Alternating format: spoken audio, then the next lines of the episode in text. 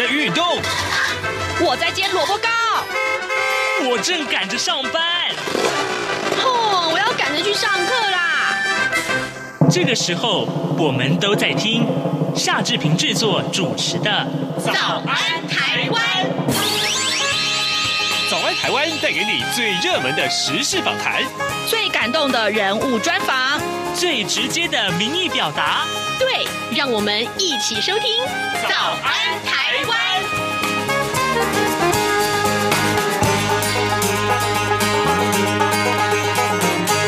早安，台湾！我是夏志平。今天是二零二一年的九月二十七号，星期一。今天呢，志平在早安现场这个单元里面要为您探讨在上个礼拜六的这一场选举，这是国民党啊，中国国民党第二十一届的党主席选举。呃，国民党的党员在上个礼拜六投票选出了他们新任的党主席。各位听众应该已经从新闻上面看到，这选举的结果是由呃前党主席朱立伦他胜出。好。那待会儿呢，我们会为您连线世新大学口语传播暨社群媒体学系的系主任胡权威胡老师，我们请胡老师为大家来分析啊，新任的中国国民党的党主席，他要面对的是怎么样的一个难关，而且呢，更重要的是，他要带领国民党走向怎样一个全新的阶段呢？待会儿我们跟呃吴老师呃胡老师连线啊，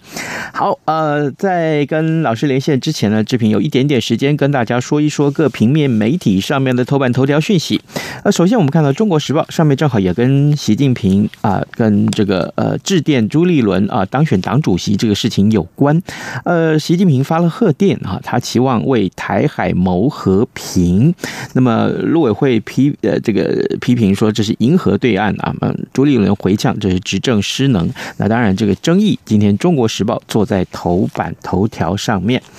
呃，另外《自由时报》上面的消息则是告诉大家，农委会寄出了七大因应策略啊，这是为什么呢？因为呃，在上个礼拜我看到的就是台湾申请加入 CPTPP，那么那么大家关心的是加入之后，其实市场是开放的，而台湾的农业啊，叫农产品的受到了冲击，其实是很大。但是呢，呃，农委会提出了的农产外销可以增加五百亿的收入。我们看到了《自由时报》的内文是这样提到了：因应申请加入跨太平洋伙伴全面进步协定啊，那么之后对于农业的冲击，农委会寄出了七大措施，呃，确保农民权益跟所得。预估五年之后，农产品外销金额将会增加五百亿元，跟去年外销大概一千三百七十四亿元来估算的话，外销总额是。渴望达到将近有两千亿元，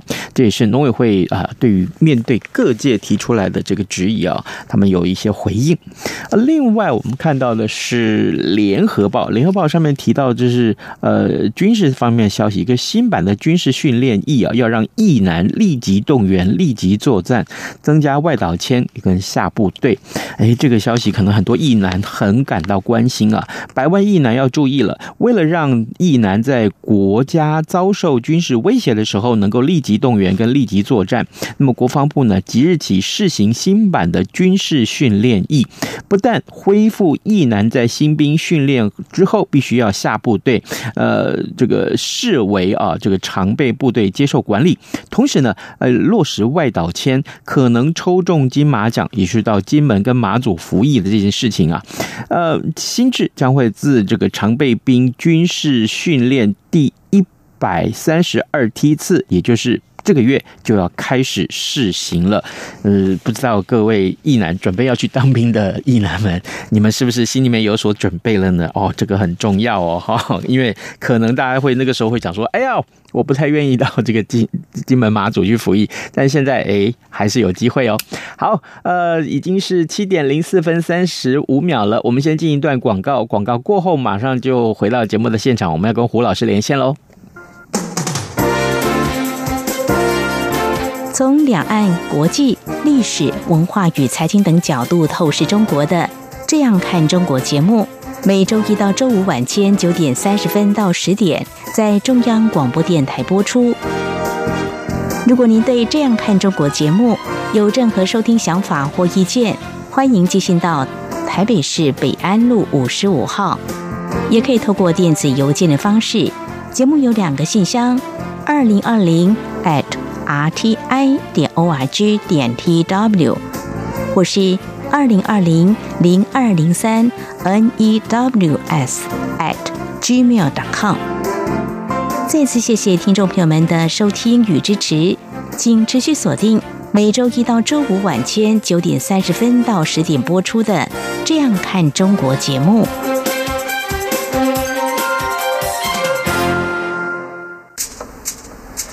早安，台湾，你正吃着什么样的早餐？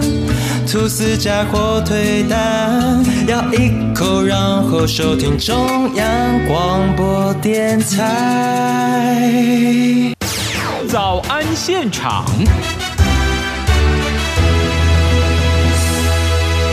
这里是中央广播电台台湾之音，您所收听的节目是《早安台湾》，我是夏志平。各位听众，此刻时间是早晨七点零六分二十秒了。我们今天要探讨的是中国国民党的党主席啊啊，新任的党主席在呃上个礼拜六，就九月二十五号的时候啊，被他们的党员选出来喽。好，呃，这个朱立伦当选了，但是啊，但是啊，呃，他的得票数啊，呃，相对来说其实是高的，是十九万，将近有十九万。票，不过呢，得票率却不到五成啊！这也是我们看到很多媒体在那天晚上啊所发布的这个消息里面，我我们也看到这是一种啊，就是呃大家的一个观察啊，可以这么说。那此刻呢，我们要为您连线世新大学口语传播及社群媒体学系的系主任胡权威主任，您早。呃，夏主持人早，各位听众大家早。是，谢谢主任一早接受我们的访问。老呃，老师，我想首先来请教您啊，就从这个呃媒体上得到这个当选的相关的讯息。呃，我首先要请教老师啊，就是呃选举的结果，当然呃朱立伦成为下一届的国民党的党主席了，他的胜出凸显了哪些意义？呃，我想我们可以从就是共同参选的做一个比较。嗯，首先第一个就是我们知道现任的啊江主席就是等于就是啊就是等于下台了，所以其实象征的就是其实党员对现状其实还是不满，希望有所改变。那第二个其实我们相对来说的话，也可以看到就是啊这次投票也凸显就是可能。对投票者的党员来说，他又不希望改变太多。嗯，譬如说像啊张亚中老师，可能他的一些立场上面，对大家来说还是会有所担心。这是这是第二个。所以从这个相对的参选人来说，我们可以看到，第一个是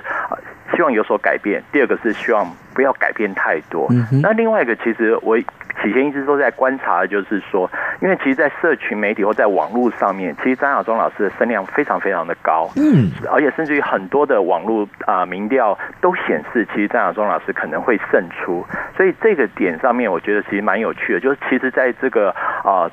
这一次，至少在组织战上面，还是胜过了这个所谓网络战、社区媒体战，所以我觉得这个其实也是一个蛮好的一个观察点。是，呃，组织战是胜过呃网络的社群的这个声量。可是现在我们来看了这个投票之前，当然老师您刚刚提到了呃张亚中，那我们看到在这个党主席的候选人呢、在政见发表会上面，其实有各自很多的陈述。那当然媒体的焦点都是在两岸关系上面，也因为是如此啊，张亚中老师他的发言引起很大的关注，所以呢，这个民调数据上一下子啊突然往上冲。那这一次呃。朱立伦他当选了，嗯，他的政见，他在这个政见发表会上提出政见，他要怎么去落实啊？或者说，怎么样化为一个呃有效可以执行而且实际的政策呢？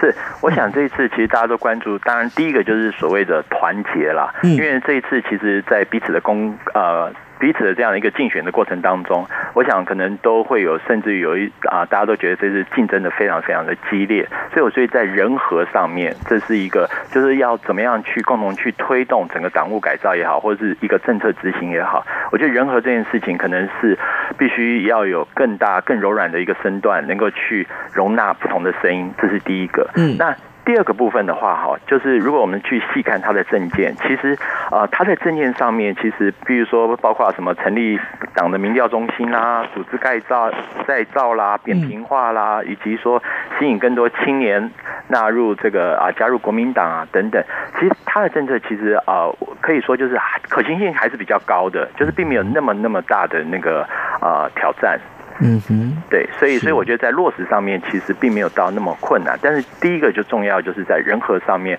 我觉得这可能是朱主席可能这一阶段必须要努力去争取一个大家的一个共同的一个向心力。嗯，可是可是呃，这个人和这件事情可能对国民党来讲是很大的挑战。是，对，因为因为事实上这个我们。从前在一块跑新闻的时候啊，这个跟议程的都同业在一块讨论这个国民党里面的这个消呃内部的情况啊，这个当然呃民进党也是如此了，就是内部都是山头林立嘛，这是很正常。不过呢，这个呃彼此扯扯后腿这件事情，其实其实我们大家看在眼里，就是说，哎，这个党啊，到了呃该团结的时候还是要团结，这一点很重要。也难怪老师是说这个人和是非常呃这个摆在第一要务啊。那哎，老师，那我们这样来看啊，就是自从马英九他卸任总统之后啊。五年多以来，呃，国民党一直都是台湾的最大的在野党啊。那接下来二零二二还有地方的选举啊，就是县市长的选举就要登场了。那嗯，这个党啊，当然本来就是应该应该要扮演这个选举机器的角色了哈。那国民党面对这个选战最大的本钱跟包袱是什么呢？呃，除了刚刚老师您所提到这个人和的问题，那新任的这个朱立伦主席他应该怎么样去克服这些难题，而且要运用现有的优势哦。是，嗯，是，我想，呃，这么这么说，就是在本钱上面啊，就是如果我们就光纯粹只谈就是二零二二年这个地方选举来说的话，因为目前就是国民党的执政县市是有十四席，然后民进党七席，然后台湾民众党就是柯文哲市长一席这样，所以其实他还是有一个执政的一个优势在地方上面，这是第一个。那第二个，我觉得他的本钱就是，其实民众对于这一次啊。啊，执政党在处理疫情上面，其实还是有很多的不安跟不满，所以我觉得这个情绪其实对一个在野党来说是有它的一个优势的，这是它的本钱的部分。那它的，我觉得呃，就是我觉得它的包袱的话，呃，坦白讲，在整个世界格局来说，现在世界许多国家哈。呃，可以说就是进入了，不论是叫做中美对峙，或者所谓有一个反中的这样一个浪潮。那特别是在啊，中国大陆现在也在推出所谓的我们所谓的战狼外交。嗯，其实它比较更强硬的、更积极的，甚至有些人认为是有点呃非常 aggressive，就那种比较侵略性的这种啊外交政策，其实也让一些欧美国家会觉得啊不满，或者说会有一些反弹。那甚至于包括日本，所以这个这个我觉得。觉得其实那可是国民党，我这边再拉回来，就是说，这个是整个国际格局。那所以其实反而台湾在这样子的一个浪潮上面，变得是越被啊凸显也好，或是大家觉得愿更愿意支持台湾。可是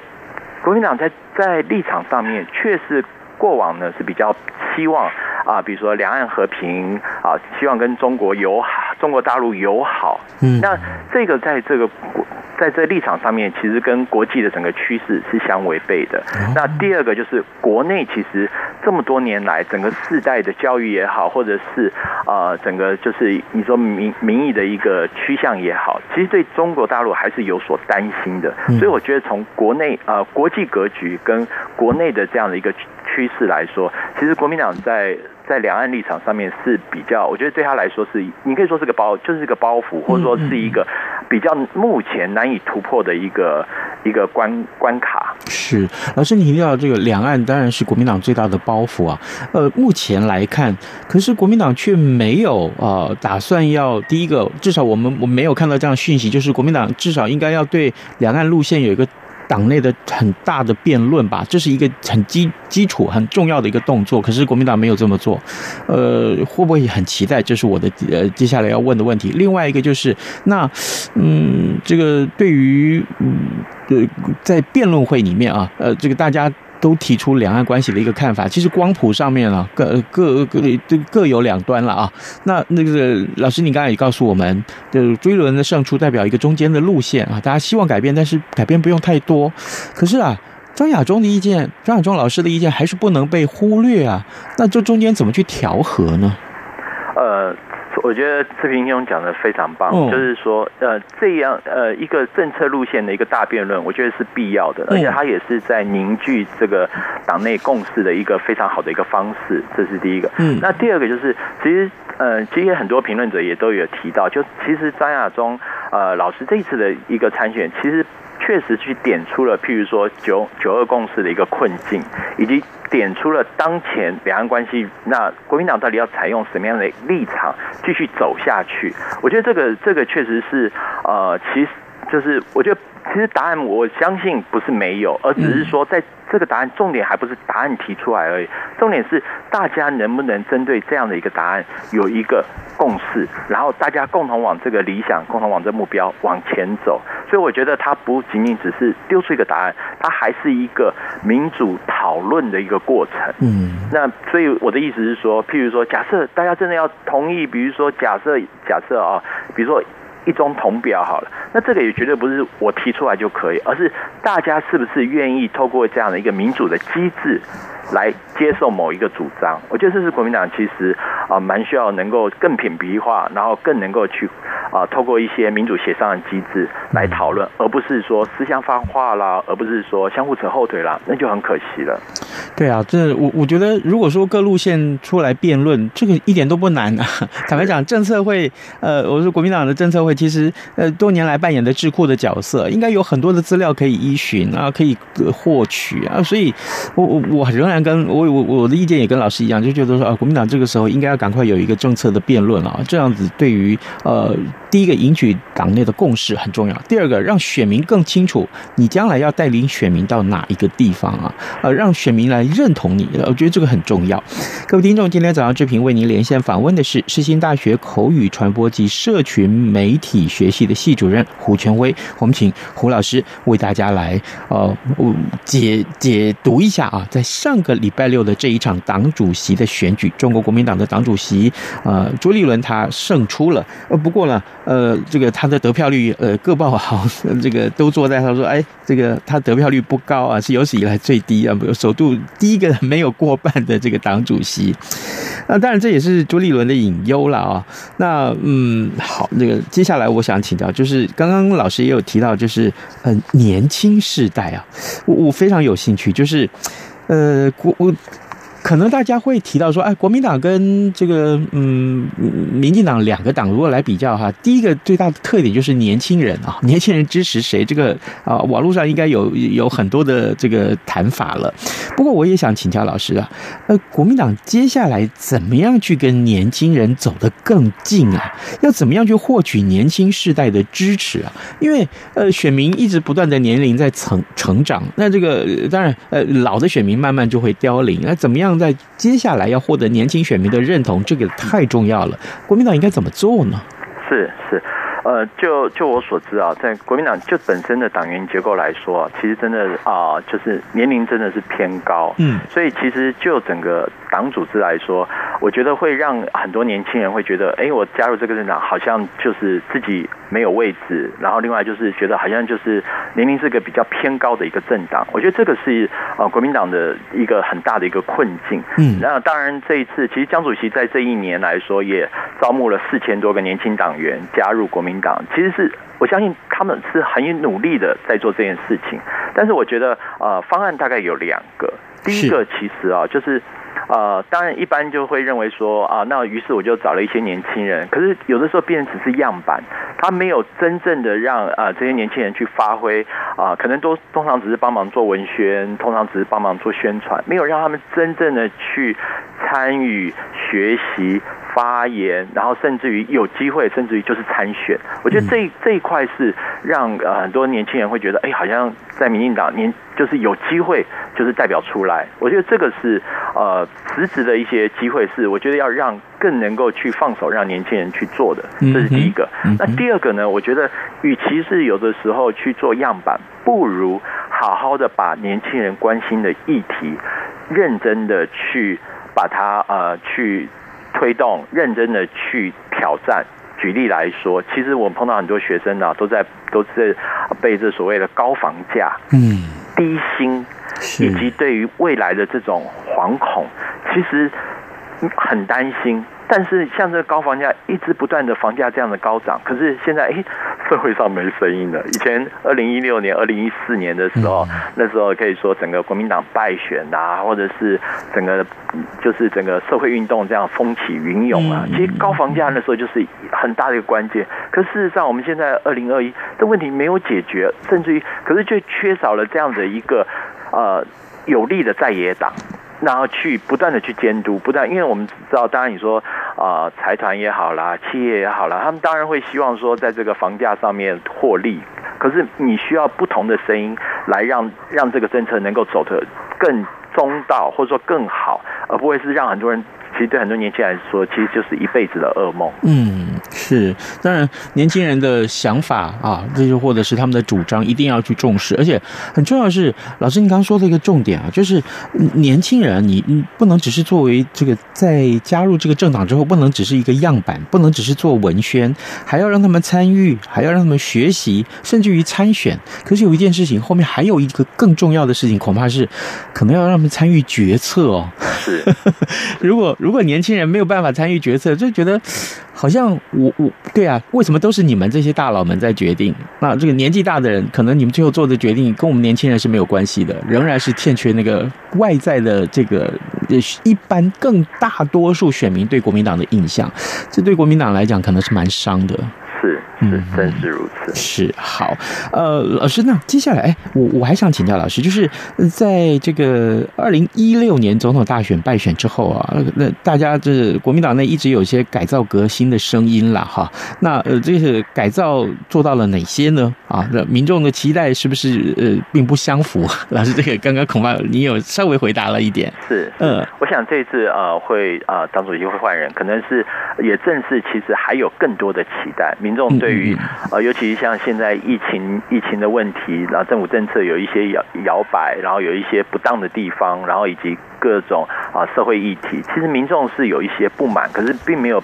国民党并没有承接到这个呃能够有效的作为一个监督政府的一个在野党这件事情，其实大家还是会比较失望了。但是呃，就像其实江呃江启臣主席，其实在他的。啊，政见发表，其他也说明了，譬如说，啊，我刚才讲了，招募四千多个青年啊，然后办了一百二十多场的这样子一个啊营队的训练啊，以及成立了这个中国国民党这个数位党部啦，用 App 的方式啊，让更能够啊快的吸收啊知道一些讯息啦，以及啊也成立了这个 Twitter，好，对对国际啦，对国内的这样的一个发声，然后在这他们国际事务部也成为这个一级单位，其实他有。努力的去做啊，试图去更数位化、更国际化，但是呃，也可以看到，就是呃，在一些相关报道可以看得到，就是其实他在党务改革上面，其实呃，比如说啊，党的一些呃，就是一些呃结构性的一些问题，其实他呃，也就是。有很大的阻碍了。那当然，因为毕竟江主席呃，在一个比较重伦理的一个呃一个政党组织里面，江主席又是被称为是最年轻的党主席，所以在这个过程当中，有一阵子我们可以看到，哎，不错啊，变成呃。有一点集体决策的味道，但是后来我相信他在很多的推动上面，其实呃，就是就报道来说，就是他遇到了很多的困扰。对对，恐怕这个不动如山，恐怕还是国民党里面很大的一个问题了啊。老师，那接下来呢？这个当然我们刚刚讨论到二零二二了嘛啊，那二零二四呢？呃，很多人在就是我们这几个媒体人啊，在私底下讨论的时候，在想说，哎，朱立伦要出来选党主席了，也也也，嗯，那个时候来看，几个月看下来，就觉得他应该会当选。那如今果然成真了，大家就想说，其实他还是要剑指二零二四啊。那这个二零二四，国民党该怎么规划呀？是，不过我我觉得眼前呢、啊，现在就是比如说像是那个陈柏威立委的罢免案，十月二十三号，是以及。到那个十二月十八号的四项公投，所以我觉得其实真的是一战一战，然后以及到二零二二年的县市长的选举，所以我觉得对于一个党主席来说，这每一次的挑战都是每一次在凝聚整个党内共识也好，或者是整个一个党员的一个支持也好，所以我觉得呃，如果要规划所谓的二零二四，是不如就好好的把这每一场战役好好的打好。那这是第一个。那第二个的话，其实呃，就像我们刚刚讨论的，这有关于两岸两岸关系的这个议题上面，因为我。我们台湾的政党分歧线，其实就是在于到底对中国大陆的一个态度啊，是斗呢，还是和呢，还是怎么样的一个方式去处理这相关关系？所以这个是民众对于啊国民党的一个啊认知。所以我觉得在这个立场上面，我觉得国民党必须要去啊凝聚一个共识，就是如何在这个国际格局跟国内格局对中国的在大陆态度，然后能够找到一个。台湾民众可以接受的，然后而且是一个理想的，往那个方向走，我觉得这个是。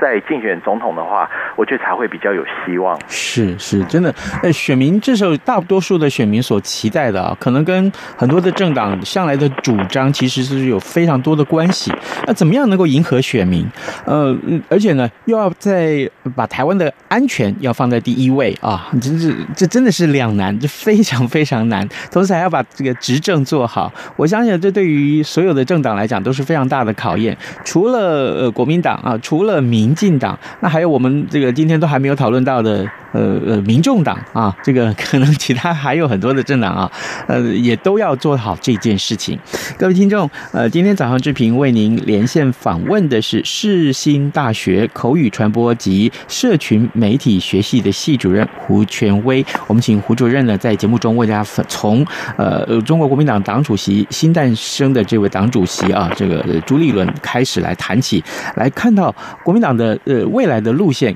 到底该怎么样去改革。这是非常重要的一个话题，我们也谢谢老师跟我们的分享，老师谢谢您，非常谢谢，谢谢大家，谢谢。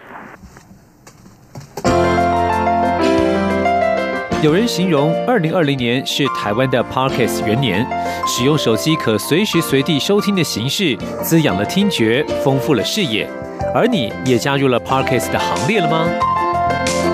央广新闻部制播的众多精彩节目，陆续在各大 Podcast 平台上架，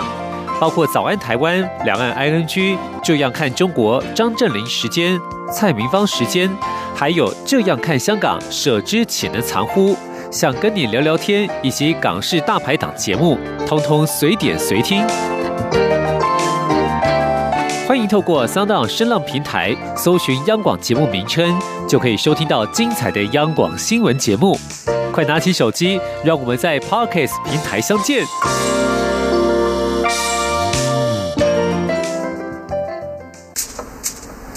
早安，台湾，你正吃着什么样的早餐？吐司加火腿蛋，咬一口，然后收听中央广播电台。早安，豹马仔。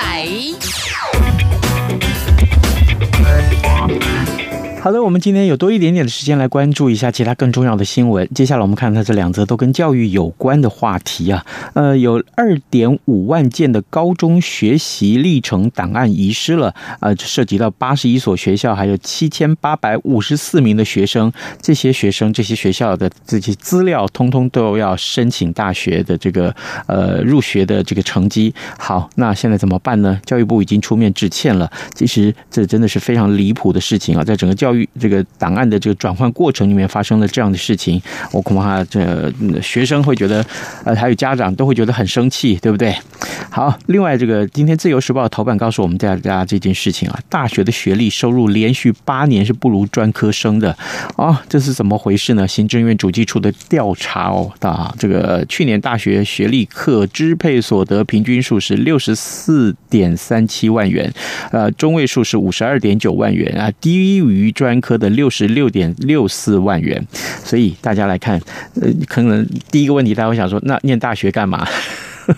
念专科不就好了吗？啊、这其实不是这样。我我我必须说，因为大学生里面还有专科生里面，或者整个学习的过程里面，重要的是学到什么？学到的不只是学业课程的分数，还更重要是学到将来进入社会的如何应对进退，这是非常重要的话题。有空我们为您多多探讨。好的，今天节目时间也差不多了啊、今天礼拜一哦啊，各位有没有 Blue Monday 的状况呢？嗯，懒于起床吗？哎，没有关系，这个收听早安台湾，或者说哎，给自己一点加油打气，好吗？哎，今天放轻松一点啦啊，放轻松一点。呃，总是礼拜一啊，慢慢加温啊。OK 啊，欢迎大家上到中央广播电台各界网站为早安台湾点个赞，同时呢，呃，脸书也欢迎大家来点赞，谢谢您啊，咱们节目就明天见喽，拜拜。